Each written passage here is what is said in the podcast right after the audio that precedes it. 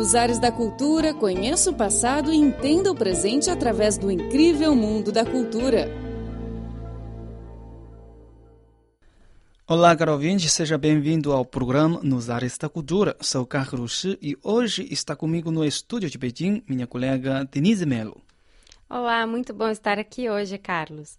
Nesta edição, vamos apresentar primeiro uma arte folclórica chinesa, a xilogravura da vila de Juishan. E ainda teremos uma reportagem sobre o chá da China. Bom, começamos agora o programa de hoje. Nos ares da cultura, uma viagem ao passado e um passeio pelo presente. Arte, literatura, dança, comportamento, tradições e tudo mais sobre o incrível mundo da cultura. Desde a antiguidade, os chineses têm o costume de colar gravuras durante a passagem da festa da primavera, o Ano Novo Chinês. Considerado como um artesanato popular, a gravura não só representa os votos para o futuro, mas também, ao longo dos anos, vem registrando a história e a cultura da nação chinesa. Entre os mais variados tipos, um dos mais conhecidos é a xilogravura da vila de Juishan. A vila de Zhuxian fica na cidade de Kaifeng, na província de Henan, centro do país. A xilogravura local tem uma história de mais de 800 anos. Os temas das obras exploram história, lendas e contos populares. A produção exige um processo complexo e preciso, dividido em várias etapas, como desenho, entalhe, pintura e impressão. Para imprimir uma xilogravura, é preciso entalhar várias placas de madeira. O dono da famosa loja de xilogravura Tianyije Jiang Qingshu, nomeado herdeiro de patrimônios imateriais da província de Henan, explicou. A etapa mais importante na produção da xilogravura é o entalhe das placas. Os traços da imagem devem ser entalhados com precisão. Não se pode errar nem um milímetro.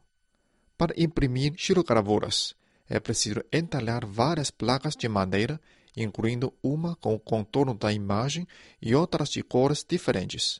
No máximo, nove ou dez placas. A xilogravura da vila de Zhuxian se caracteriza por cores claras, mas não despodadas. E o segredo é uma tinta especial. No passado, as tintas usadas na xilogravura eram feitas à mão a partir de minerais naturais e plantas. Por exemplo, a tinta verde vem do bronze. Zhang Tianxu revelou. No passado, a tinta vermelha era refinada de uma árvore, o pau rosa. Mas agora é difícil de achar pau rosa. Então, substituímos por outros objetos e fazemos experiências, os efeitos são iguais. Outro exemplo. A tinta amarela é refinada de frutas da árvore sofra do Japão. Apesar de ser uma arte insubstituível, com as novas tecnologias, a xilogravura perdeu espaço para as máquinas de impressão. Por conta disso, muitas oficinas fecharam suas portas e os artesãos mudaram de emprego. Jiang Qingxu também enfrentou esse dilema: persistir ou desistir da arte perante as dificuldades.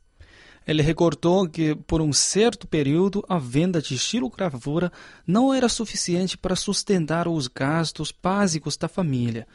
No entanto, nos últimos anos, com as políticas preferenciais adotadas pelo país, a vida dos profissionais melhorou e essa arte se revigorou.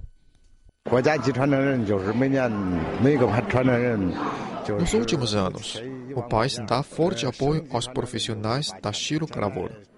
No passado, a xilogravura da vila de Zhuxian ficou ameaçada de extinção, mas agora o número de lojas e oficinas aumentou para cinco ou seis. Tudo isso deve-se às boas políticas do governo. Agora, essa arte foi definida como um dos patrimônios imateriais culturais e eu fui nomeado como herdeiro de nível provincial. Meus clientes aumentaram muito. Em 2010, a xilogravura da vila de Juxian foi indicada pelo Ministério das Relações Exteriores como um presente nacional especialmente para oferecer aos dirigentes estrangeiros. Aproveitando essa oportunidade, o governo local dedicou mais esforços à proteção e ao desenvolvimento desta arte. Com a promoção da cultura chinesa, a xilogravura também atravessa fronteiras e atrai atenção mundo afora. Dependendo do apoio do governo, esforços dos profissionais e suporte de toda a sociedade, acredita-se que artes folclóricas chinesas, como a xilogravura, terão um bom futuro, divulgação e desenvolvimento. Nos ares da cultura, uma viagem ao passado e um passeio pelo presente arte, literatura, dança, comportamento, tradições e tudo mais sobre o incrível mundo da cultura. Olá, ouvinte! Você está ouvindo o programa Nos Ares da Cultura. Sou Denise Mello e aqui comigo está o Carlos, que vai falar sobre o nosso próximo assunto de hoje. Olá, caro ouvinte! Todo mundo sabe que o chá é uma bebida típica na China. E beber chá é um costume cultural e parte integrante da vida cotidiana do povo chinês. Ouçam seguir uma reportagem sobre o chá. Nos ares da cultura, uma viagem ao passado e um passeio pelo presente. Arte, literatura, dança, comportamento, tradições e tudo mais sobre o incrível mundo da cultura.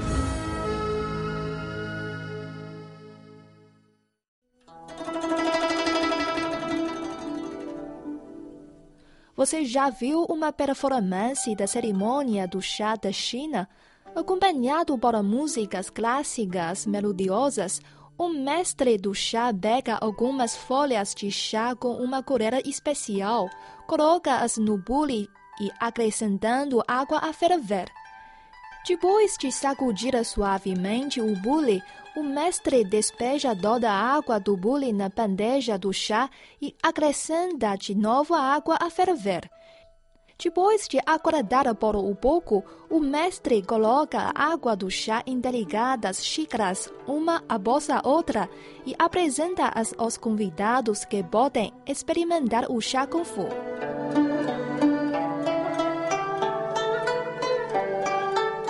As folhas de chá, a água, o tambo, os utensílios e o ambiente são cinco elementos indispensáveis para a cerimônia do chá na China.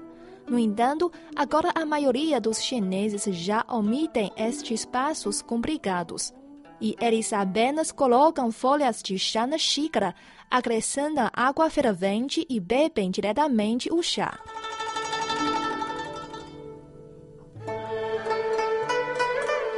beber do chá já é um costume cultural, como uma parte integrante da vida cotidiana do povo chinês.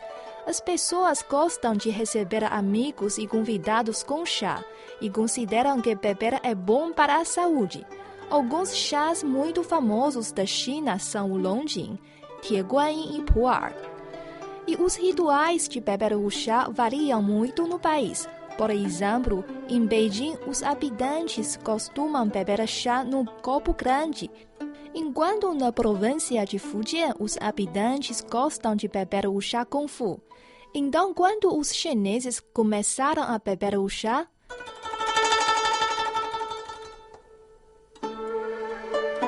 O chá é originário da China. Ele foi descoberto pelo imperador Shenlong na Idade da Berta há cerca de 5 mil anos atrás. Dizia-se que quando o imperador Shenlong estava fervendo a água com o bote, várias folhas de árvore caíram na água.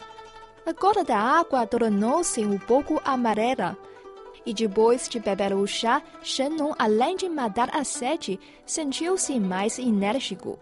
O imperador Shenlong experimentou mais de 100 ervas. Ele acreditava que essas folhas tinham funções medicinais. Portanto, as folhas de chá tornaram-se mais populares entre o povo chinês. Nos ares da cultura, uma viagem ao passado e um passeio pelo presente arte, literatura, dança, comportamento, tradições e tudo mais sobre o incrível mundo da cultura.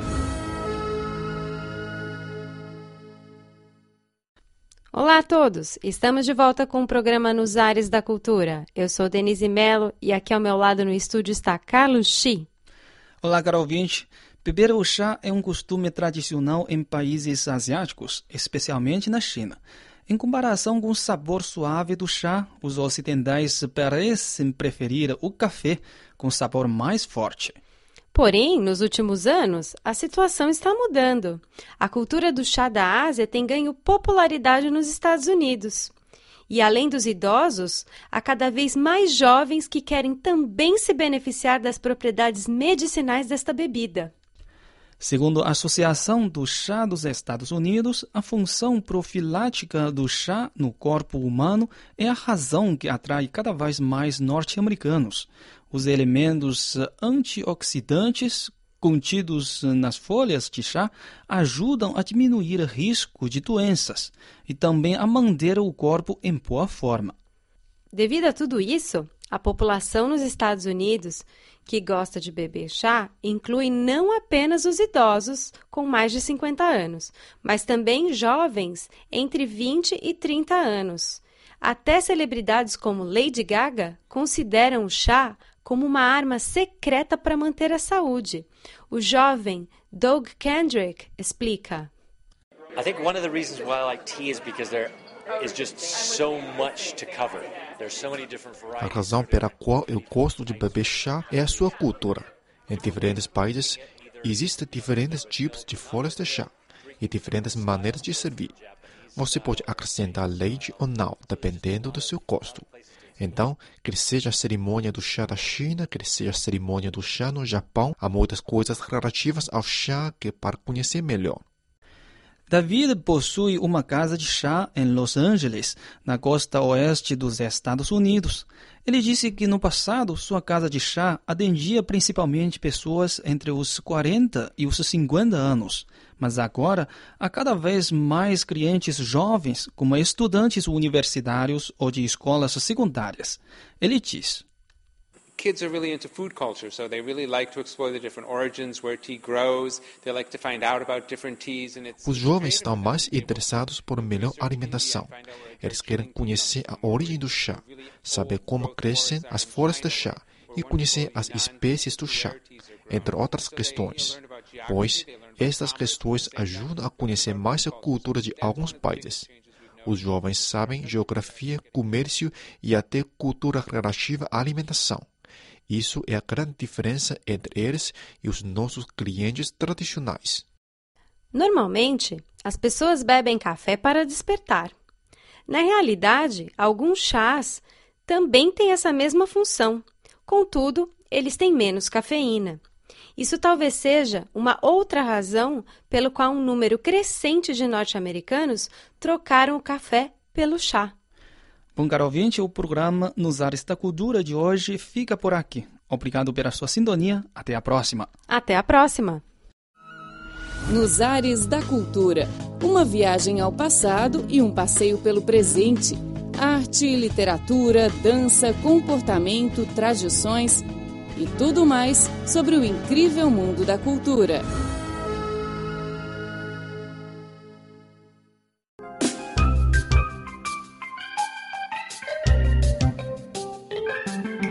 O Cripor oferece a página na internet desde o dia 20 de dezembro de 1999 em português.cri.cn, que foi reformulada em 2009, e a CRI Webcast Rio de Janeiro a partir de setembro de 2007.